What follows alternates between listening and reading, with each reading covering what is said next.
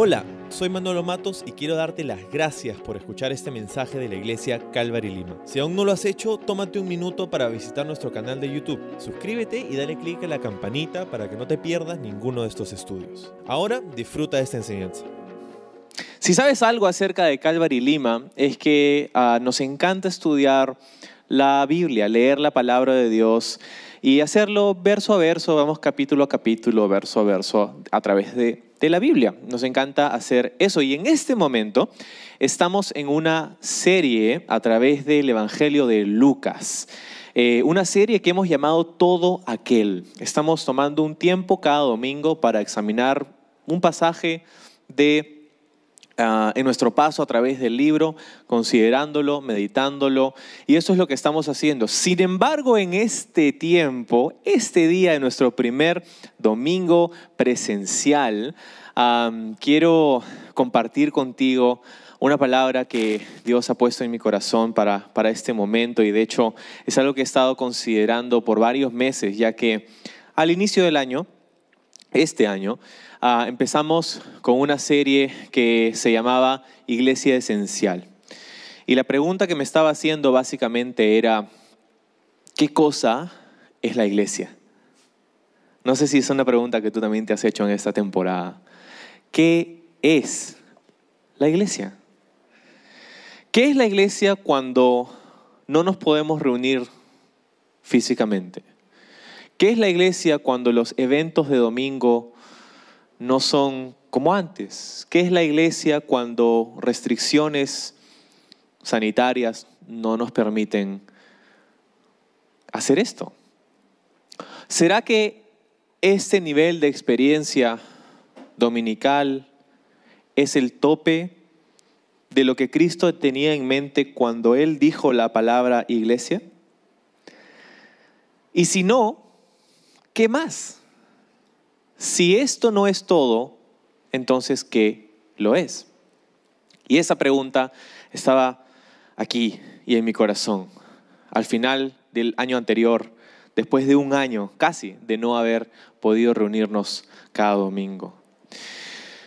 Y así nació esa serie de tres semanas al inicio del año, los tres primeros domingos de este año, donde hablábamos acerca de, eso, iglesia esencial. Quiero darte uh, una, ¿cómo se dice? Una, un anuncio, pues, un anuncio, eh, que este estudio eh, es, es un estudio que di al inicio del año, pero creo que ahora, en el inicio de esta nueva temporada, sigue siendo uh, no solo valioso, sino importante. Y, y, por eso Dios puso en mi corazón, yo creo, poder recordarte estas verdades de la palabra de Dios con relación al propósito, la identidad y la dinámica de la iglesia.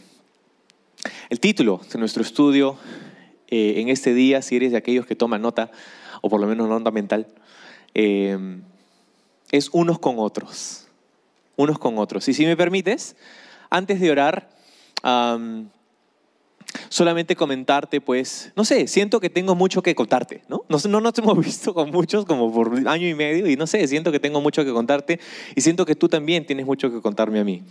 Uh, no solo a mí personalmente, pero creo que como, como, como grupo, como comunidad, ¿no? Hemos vivido cosas muy extrañas, ¿no? Hemos vivido cosas difíciles. Hemos, estamos viviendo una temporada que nunca nos imaginamos vivir. Y, quiero decirte que nuestra intención al empezar estas reuniones presenciales no es reanudar algo que se puso en pausa en marzo del 2020, porque simplemente no somos los mismos de lo que éramos en marzo del 2020 y el mundo no es el mismo. Lo que veo en este tiempo es al Señor haciendo algo nuevo. Tenemos aquí en la iglesia un hermoso equipo de voluntarios, como te contaba, por el que estoy profundamente agradecido, porque ellos son lo que hacen posible uh, esta experiencia dominical. Pero a ellos les comentaba y les decía lo que te voy a decir ahorita, y es que esto es el renacimiento de algo que Dios está haciendo. Estamos, no sentimos que estamos reanudando reuniones presenciales tanto como sentimos que estamos replantando nuestra iglesia. Hay algo nuevo que Dios está haciendo. Y en el primer servicio, a mi esposa Holly, que ahorita está eh, ayudando en la escuela dominical ahí cargando bebés, qué chévere. pero ella dijo algo que, que me pareció ah, muy importante y es que Dios eh, está haciendo algo nuevo entre nosotros que es como ese vino nuevo, ¿no? Ese vino nuevo que Dios quiere derramar sobre odres nuevos, sobre cueros nuevos. Es una nueva, nueva obra que Dios quiere hacer. Y lo que dijo es esto, que el mundo ha cambiado, la cultura ha cambiado, nuestras vidas han cambiado, pero Dios no ha cambiado. Dios no ha cambiado.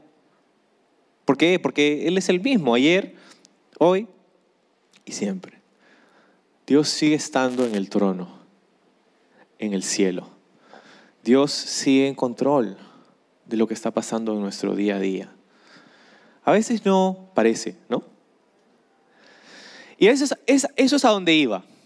Ojo, este ni siquiera es el estudio de la mañana, este es simplemente algo que quería contarte, pero espero que, que sea de ánimo para ti. Y es esto, es que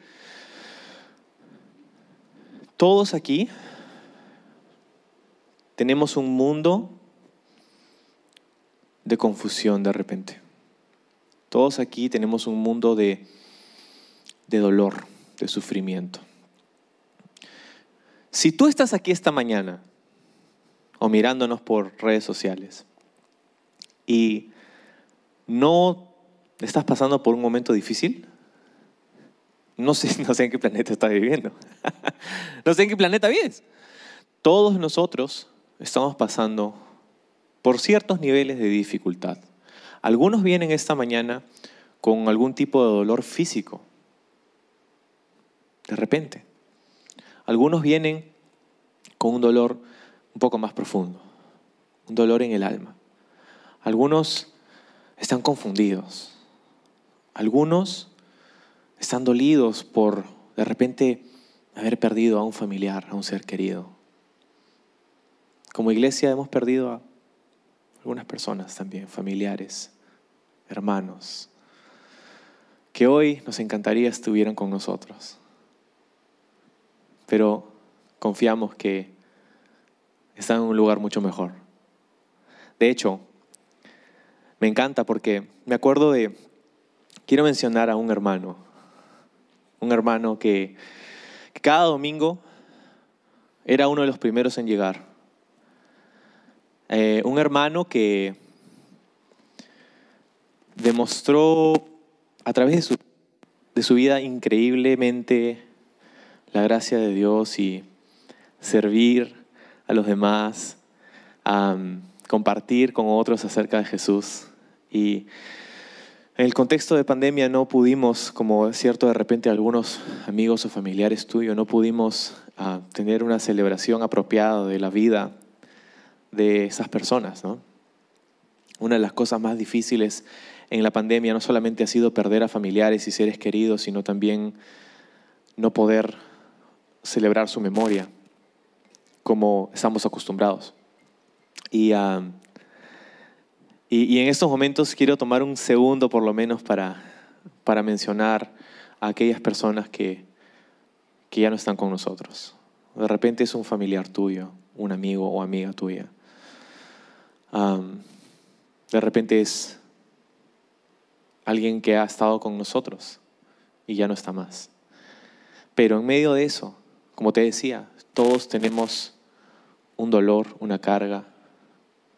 Y estaba hablando hace un ratito acerca de nuestro amigo Demetrio, algunos lo conocen, varios de ustedes lo conocen. Era un hermano que lamentablemente falleció a través de la pandemia y algo que me da mucha esperanza es que él era el que muchas veces nos daba la bienvenida cuando llegábamos a la iglesia. Y Él también será uno de los que nos da la bienvenida cuando lleguemos a su presencia. Así que, qué chévere eso. Pero lo que quiero comentarte ahora al inicio de, este, de esta nueva temporada es que muchos de nosotros a veces sentimos que estas sensaciones, estas emociones que tenemos de, por mencionar algunas, lamento, tristeza, ansiedad, frustración, impotencia. ¿Alguien ha sentido eso en estos últimos 18 meses? ¿O solo yo? Todos, ¿no? A veces pensamos que sentir eso de alguna manera nos hace menos delante de Dios.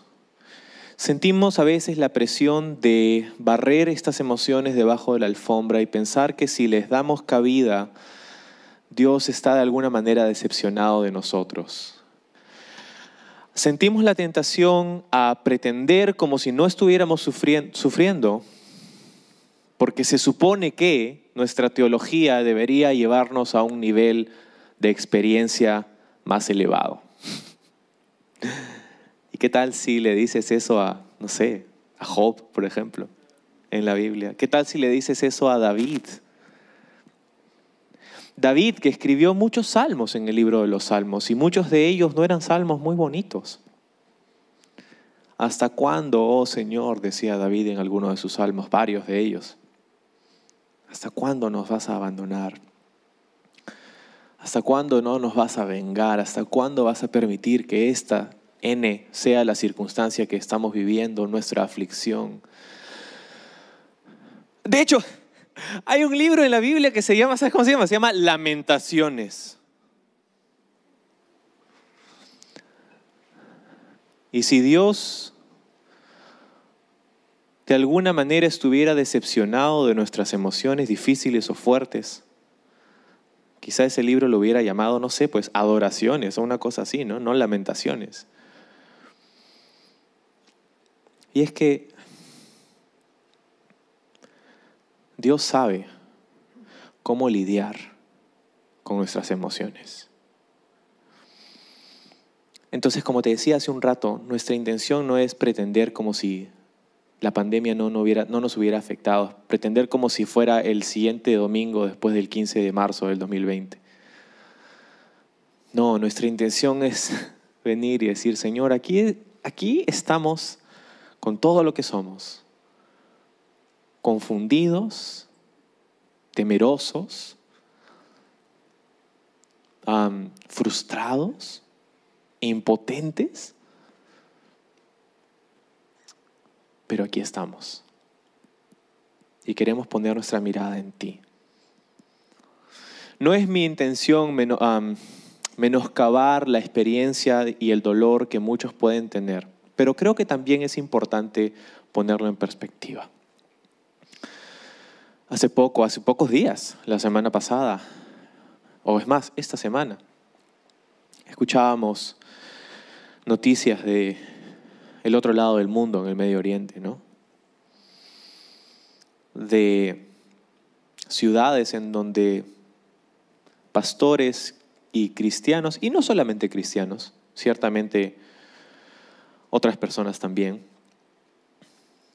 han estado siendo perseguidas y brutalmente asesinadas por miembros del talibán en la ciudad de Kabul y otras partes en Afganistán.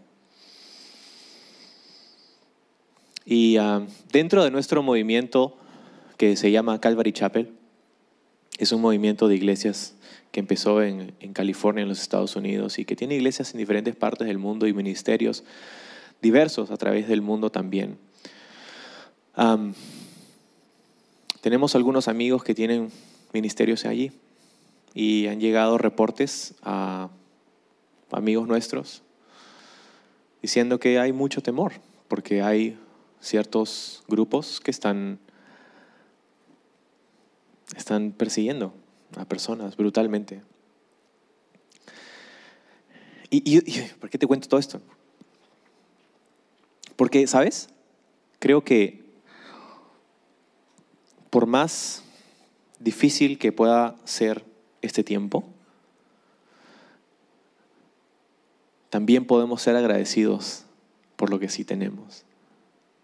O sea, el hecho de tener que sentarnos a una butaca o dos de distancia de la siguiente persona y tener que usar mascarilla en un espacio cerrado, o sea, no es ni la milésima parte de lo que otras personas pueden estar experimentando en otras partes del mundo.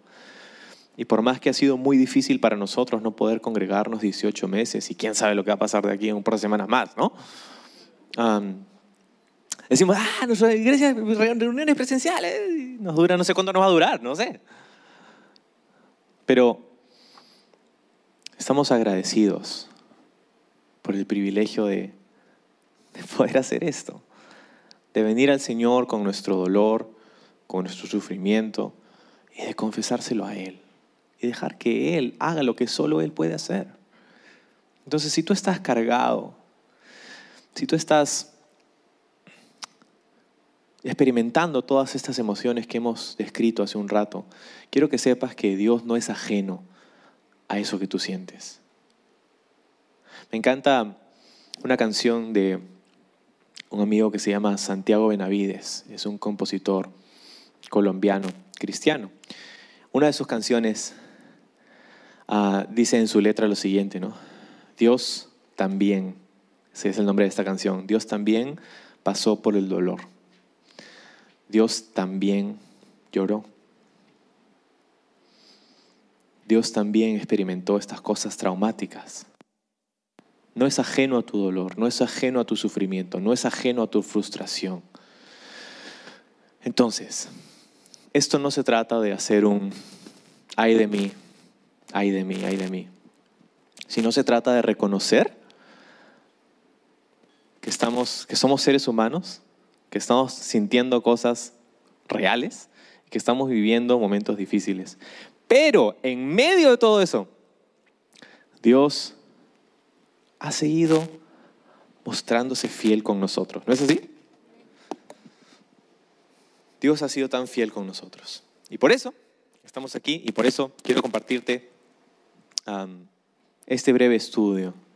Digo breve, siempre digo breve y termina no siendo tan breve, pero breve al fin que se llama Unos con otros. Y ahora sí vamos a orar. Señor, gracias por este día. Qué día eh, que no pensábamos que vendría. Muchas emociones las que sentimos en esta mañana. Pero estamos profundamente agradecidos de poder reunirnos nuevamente. Señor, es ahora, al inicio de esta nueva temporada, nuestra oración, que tú puedas bendecir a cada familia, a cada persona, con tu presencia, con tu dirección, saber que tú estás con nosotros, que como decía David, aunque pasemos por el valle de la sombra de muerte, no tendremos miedo porque sabemos que tú estás con nosotros. Que tu vara y que tu callado nos infunden ese aliento que tanto necesitamos y que tú aderezas mesa en presencia de nuestros enemigos. Señor, que tú eres nuestro buen pastor y que verdaderamente nada de lo que necesitamos, nada de lo que tú consideres que nosotros necesitamos nos va a faltar. Señor, que podamos poner nuestra mirada y nuestra atención en ti nuevamente, en un mundo donde cada vez estamos más distraídos, donde cada vez hay más cosas que roban nuestra atención. Podamos poner nuestros ojos en ti. Háblanos por medio de tu palabra, te pedimos en este día, en el nombre de Jesús. Amén. Amén. Ok, ¿no sabes cuánto he extrañado hacer esto? He tenido una que otra oportunidad de compartir en vivo con un grupo de personas, pero por la mayor parte de los últimos 18 meses ha sido yo hablándole a una cámara. Cosa que ya no quiero hacer nunca más. Excepto nuestros amigos que están conectados en línea en este momento. Hola, ¿qué tal? ¿Cómo están? Pero Qué hermoso es poder verdaderamente pasar este tiempo con ustedes. Este estudio, como te decía hace un ratito, salió de un tiempo en el que estaba considerando el propósito, el origen, la identidad y la misión de la iglesia. Y ah, una de las cosas que discutíamos allá por enero de este año era que la iglesia verdaderamente tiene tres ejes de acción y relación. El primero es un eje vertical, para con Dios. El segundo es un eje horizontal, unos con otros. Y el tercero es un eje, digamos, que se extiende hacia afuera, que es nuestra relación con aquellos que no son parte de nuestra comunidad. Tres ejes, ¿verdad? De acción, de interacción, de lo cual se deriva eh, todo lo que somos. Entonces, decíamos en ese entonces que si pudiéramos resumir estos tres ejes en tres palabras, nuestro eje con Dios tiene que ver con adoración, nuestro eje unos con otros tiene que ver con comunidad y nuestro eje para con los de afuera tiene que ver con misión. Si pudiéramos resumir a la iglesia en tres palabras, humildemente sugeriría que fueran estas tres. Adoración, comunidad y misión. Pero, ¿cómo se ve entonces este grupo de personas que nos llamamos la iglesia? En un mundo donde nuestra experiencia hasta entonces, y por entonces quiero decir marzo del 2020, cambió totalmente.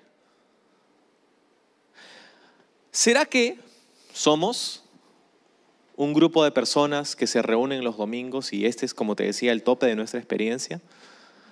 ¿O será que Cristo tenía otra cosa en mente cuando dijo en el Evangelio de Mateo a Pedro y el resto de sus discípulos, sobre esta piedra, sobre esta roca, edificaré mi iglesia? Y también dijo que ni las puertas del Hades podrían prevalecer contra ella o poder ganarle. Y en esas palabras yo he puesto mi, no sé, he puesto mis fichas, ¿no? Señor, tú dijiste que edificarías tu iglesia y sabes qué, 18 meses después, yo puedo decir mirándolos a ustedes ahorita, que Él hizo lo que dijo que iba a hacer. Él edificaría a su iglesia. Una de las cosas que hemos aprendido dentro de estos 18 meses, que pensábamos que sabíamos, pero verdaderamente lo hemos experimentado y creo que tú también has pasado cosas así donde decías, yo, yo, yo sé que sabía esto, pero después pasas por algo y dices, ah, no, verdaderamente ahora lo sé. Así como cuando Job dijo, yo de oídas había oído, pero ahora mis ojos han visto. ¿No? Cosa que hemos experimentado durante este tiempo acerca de la identidad de la iglesia, ¿no? La iglesia no es el lugar donde vamos los domingos. La iglesia no es un edificio. Lo sabíamos, ¿no? ¿Lo sabíamos? Pero ¿qué cosa es la iglesia entonces? Y por allá hace varios años decíamos lo que por generaciones y generaciones se ha dicho acerca de la iglesia, que es una familia de fe una comunidad, una familia de fe. Personas que, mientras muy diferentes, tenemos algo en común. Y es haber puesto nuestra confianza, nuestra esperanza y nuestra fe en Jesucristo. Él dijo, yo soy el camino, la verdad y la vida, y nadie llega al Padre si no es a través de mí. Es eso lo que nos une. Es eso lo que nos hace una familia de fe. Pero vamos a tomar esa definición.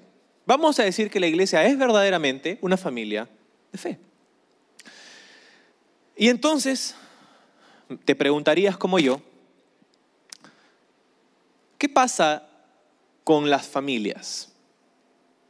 Si la iglesia es una familia, ya sabemos que no es un local, ok. ¿Qué pasa con las familias? Y yo me preguntaba, ¿cómo es que uno se hace parte de una familia?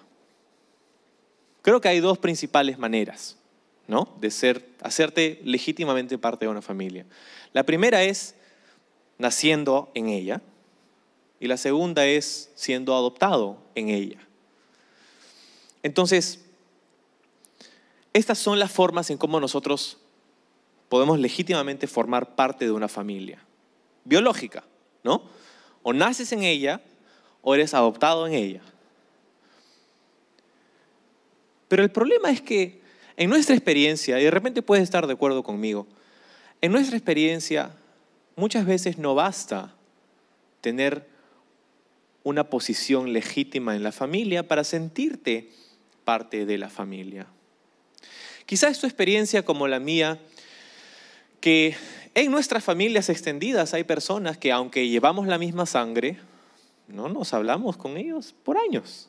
Hay personas en nuestras familias que no se dirigen la palabra por décadas, pero llevan el mismo nombre, tienen el mismo grupo sanguíneo, los mismos genes. ¿Te das cuenta cómo ser parte de una familia y sentirte parte de una familia son dos cosas diferentes? Y lo mismo te sugiero es lo que ocurre con la iglesia. Si, dijimos que la iglesia es una familia de fe, entonces, ¿cómo es que formamos parte de esta familia?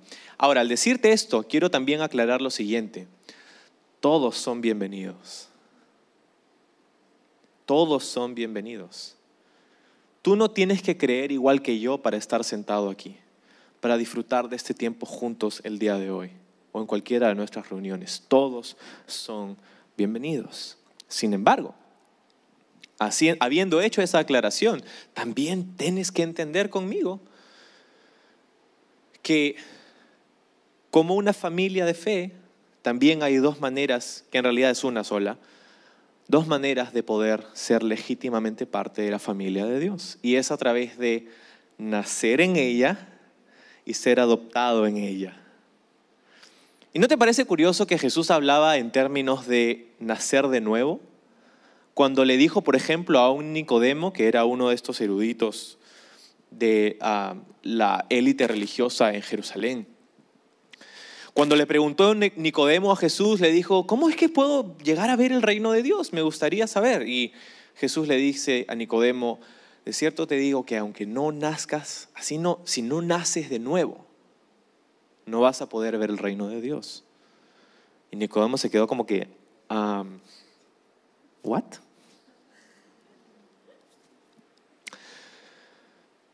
Y Jesús viendo la confusión en su rostro probablemente, y, no solo confusión, sino también un poco de asco en su, rostro de Nicodemo, le dijo, no, no, no te estoy diciendo literalmente que tienes que hacer lo que todos estamos pensando que tienes que hacer para nacer de nuevo. No, no te estoy hablando de nacer de nuevo físicamente, te estoy hablando de un nacimiento del Espíritu.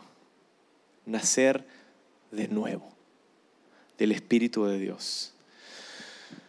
¿Cómo entonces nacemos de nuevo? La Biblia nos dice que si nosotros hemos puesto nuestra confianza en Jesús como el Señor de nuestra vida, como el Salvador de nuestra vida, como aquel que murió en la cruz para pagar por cada uno de nuestros pecados, para darnos perdón, gracia, misericordia, vida eterna, si hemos puesto nuestra confianza en Él, dice, somos nuevas criaturas.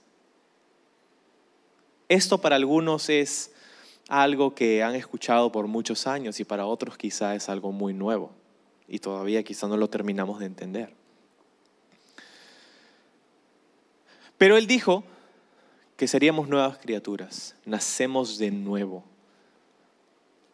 Es eso que experimentamos, te acordarás, el día en el que tomamos la decisión de confiar en Jesús, de creer en Él, de invitarlo a nuestra vida, de arrepentirnos de nuestros pecados, de decirle, Señor, he estado apartado de ti, no te conocía, pero ahora conozco cuánto me amas y quiero entregarte mi vida. Quiero que tú me dirijas, quiero adorarte a ti, quiero que tú seas mi único Dios y Señor. Gracias por morir en esa cruz para perdonarme, para tomar mi lugar. Yo merecía estar ahí, porque he pecado y tengo pecado pero es a través de ti, Jesús, que puedo verdaderamente conocer vida eterna, tener el perdón que tanto anhelo y tanto necesito, la paz que viene de una relación rectificada con mi Creador. Es a través de nacer de nuevo que somos parte de la familia de fe. O de ser adoptados en ella, ¿no? llevamos su nombre. Por eso nos llamamos cristianos, de Cristo. Cristitos es lo que significa esa frase, esa palabra. Entonces, tenemos su sangre y llevamos su nombre. ¿Hasta ahí estamos de acuerdo? Ok. Alguna, no sé. Está bien, no te preocupes. Tenemos su sangre y llevamos su nombre. Pero ¿qué pasa y por qué es que, aunque incluso esta mañana, tenemos su sangre y llevamos su nombre, pero nos sentimos solos? Hemos nacido de nuevo. Somos parte de la familia de fe, pero nos sentimos como cuando nos sentimos lejos de nuestra familia.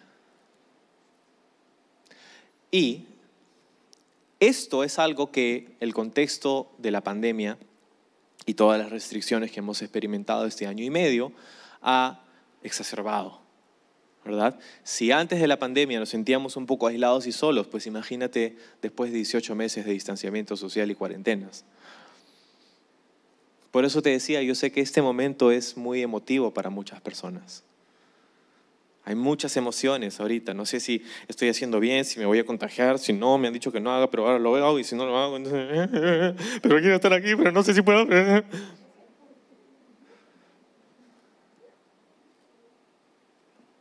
Es difícil, yo lo sé.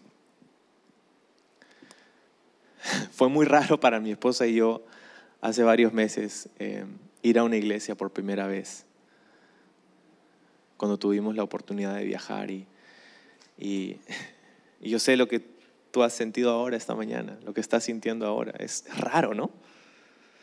Porque por tanto tiempo te han dicho que no puedes, que no puedes, que no puedes, pero ahora se supone que... Y es como que están jalando por todas partes, ¿no? Pero al punto, ah, finalmente al punto. ¿Cuál es o cómo es que se supone debería ser esta experiencia como iglesia, en ese eje unos con otros. Entendemos el eje vertical de adoración y entendemos el eje hacia afuera de misión. Pero, ¿qué hay de esto que estamos experimentando en este momento? Bueno, quiero contarte algo que algunos de ustedes ya saben. Y es que en la Biblia la frase unos con otros aparece muchas veces. De hecho, aparece en el Nuevo Testamento nada más 100 veces. De esas 100 veces, 47 son instrucciones directas para la iglesia. Me gustaría mirar cada una de esas 47 contigo, pero por cuestiones de tiempo no lo vamos a hacer. Lo que sí podríamos hacer, y lo que hice hace varios meses es ¿Cuáles son esas categorías para entender a grandes rasgos?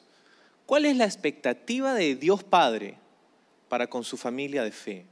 ¿Cómo se supone en la mente de Dios que esto se debe ver? Porque espero que entiendas, hay diferentes niveles de relación interpersonal.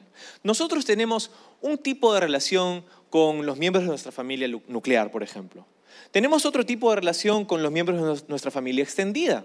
Tenemos otro tipo de relación con personas extrañas que no conocemos.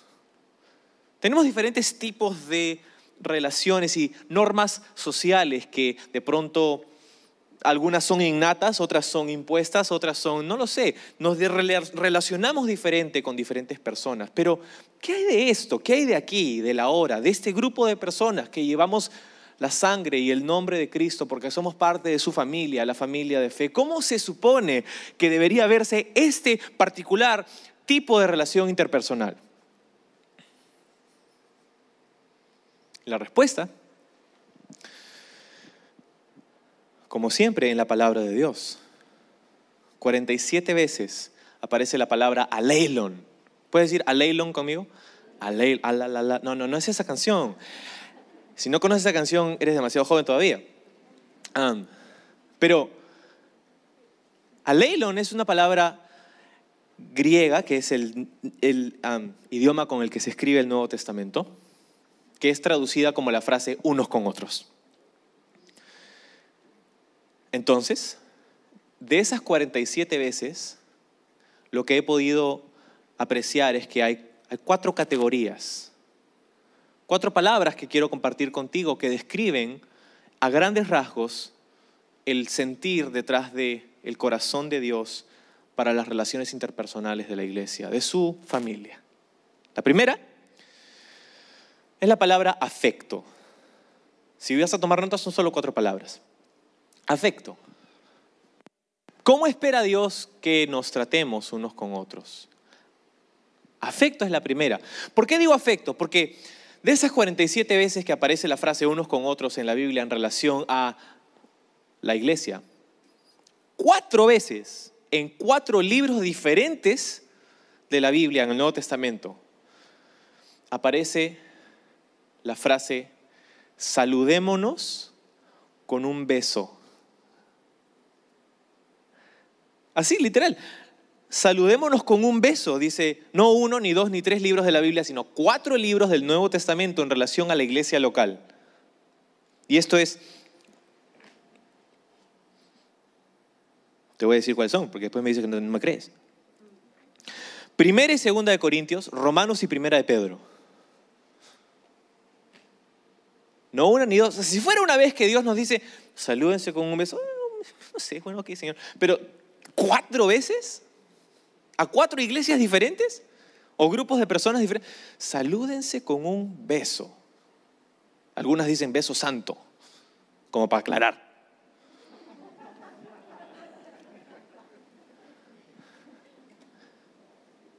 Y, o sea, yo me preguntaba, ¿será que hemos estado entonces y estamos actualmente desobedeciendo la palabra de Dios? Porque saludarme con, con un beso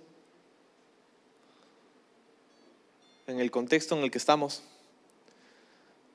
se supone que no puedo, ¿no? Pero ¿qué hago con eso? ¿Será que, ¿Será que estamos en rebeldía al consejo escrito de la palabra de Dios cuando no saludamos a nuestros hermanos de la casa de Dios, a los miembros de la familia de Dios con un beso en la mejilla, como era tan de costumbre en el primer siglo y como era tanta nuestra costumbre antes de la pandemia? No creo, ¿no? ¿Por qué? ¿Por qué no creo? ¿Sabes por qué? Porque hubo una persona que, que saludó a Jesús con un beso, que vamos a decir, mm, no le fue tan bien. Sí, se llamaba Judas, el que traicionó a Jesús con un beso. ¿Te das cuenta? Entonces, puedes darle un beso en la mejilla a una persona y estar muy lejos de esa persona en tu corazón. Por eso yo pienso que el saludarnos con un beso no es un mandato rígido que Dios espera y si no lo hacemos estamos en rebeldía. No creo eso. Creo más bien que detrás de ese saludo simbólico hay algo que Dios está tratando de comunicarnos y es lo siguiente. Dios espera que entre los miembros de su familia nos tratemos con un afecto santo. Entonces quizás no nos podemos dar un beso, podemos dar un puño, un codo, un high five, un saludo de lejos. Pero eso no quiere decir que no podemos tratarnos con afecto, con un afecto santo. Esa es la primera categoría de cuatro. La segunda categoría es la palabra unidad. La palabra unidad. ¿Por qué? Porque un tercio de estas indicaciones tienen que ver con cómo nos llevamos en la iglesia. Quiero leerte algunos ejemplos. Marcos 9:50 dice, vivan en paz unos con otros. Romanos 15:5 dice, tengan un mismo sentir. Romanos 15:7 dice, acéptense unos a otros. Gálatas 5:26 dice, no nos provoquemos unos a otros ni tengamos envidia unos de otros. Efesios 4:2 dice, sean pacientes unos con otros y tolérense las faltas por amor. Efesios 4:32 dice, sean amables unos con otros, sean de buen corazón y perdónense unos con otros, unos a otros. Santiago 4:11 dice, no hablen mal los unos de los otros. ¿Ah? ¿Eso estaba en la Biblia? Santiago 5:16 dice, confiésense los pecados unos a otros y oren los unos por los otros. Y la lista continúa, pero ya, ya, ya se captó la idea, ¿no? Unidad. Verás, la mera cantidad de instancias en las que aparece este mandato hacia una forma de unidad en la iglesia debería indicarnos dos cosas, por lo menos. Debería indicarnos, número uno, que la unidad es una de las prioridades más altas en la mente de Dios para las relaciones interpersonales dentro de la iglesia.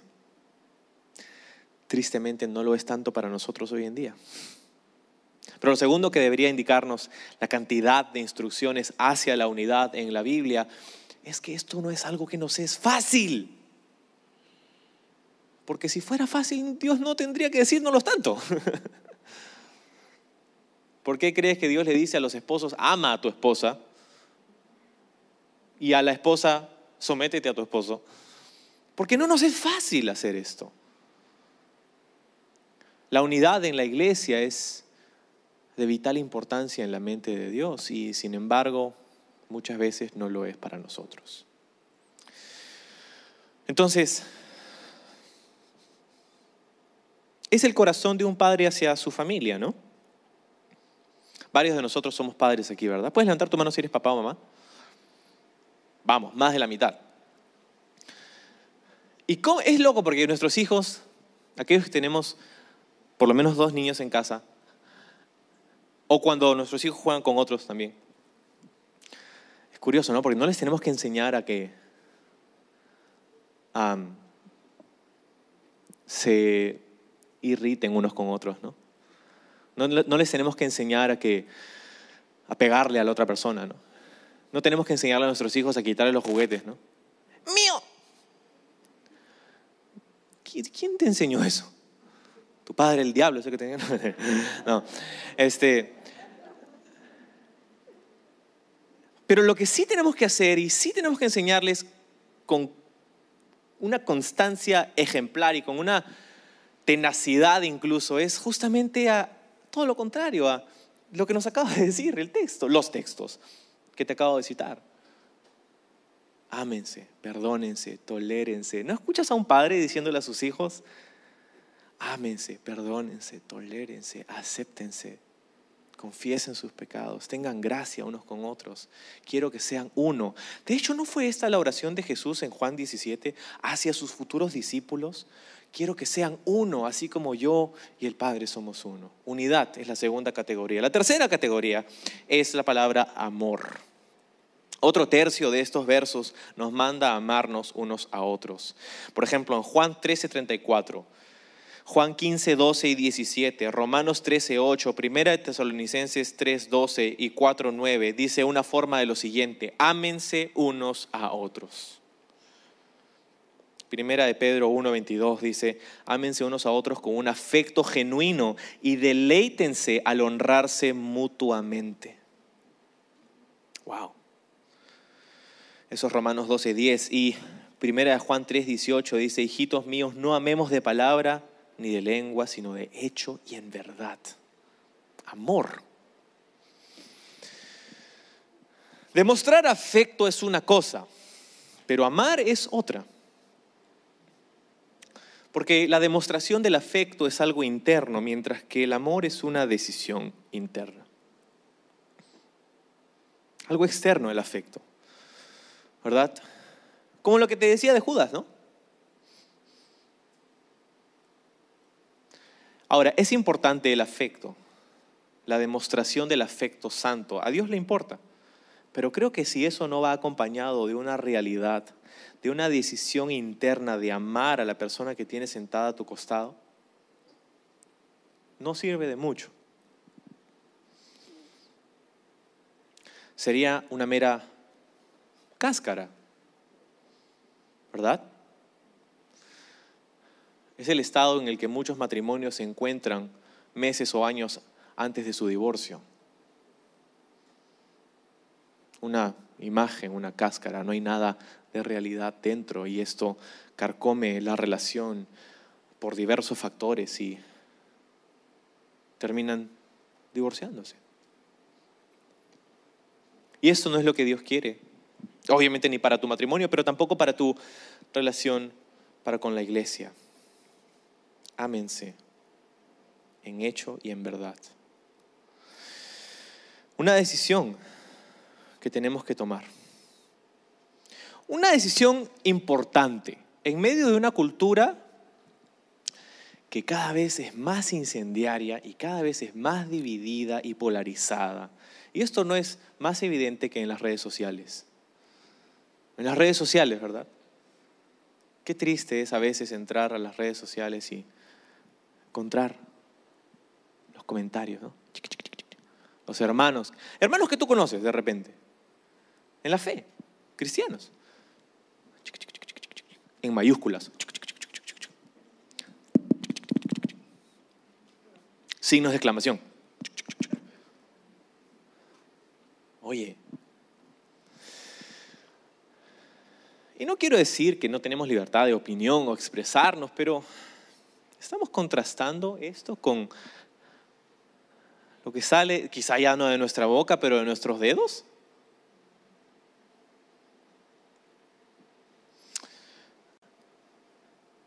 La última de estas categorías es la palabra humildad. Humildad. Porque alrededor de un 15% de estos uh, versos enfatizan la actitud de humildad y deferencia que debemos tener para con otros creyentes. Por ejemplo, Gálatas 5:13 dice, servíos por amor los unos a los otros. Efesios 5:21 dice, someteos los unos a los otros en el temor de Dios. Filipenses 2:3 dice, estime cada uno a los demás como superiores al mismo. Primera de Pedro 5:5 dice, vístanse con humildad en su trato unos con otros. Y Juan 13:14 dice, lavaos los pies unos con otros, los unos a los otros. ¿Ah? ¿Lavar los pies? ¿Qué libro está leyendo, Manolo?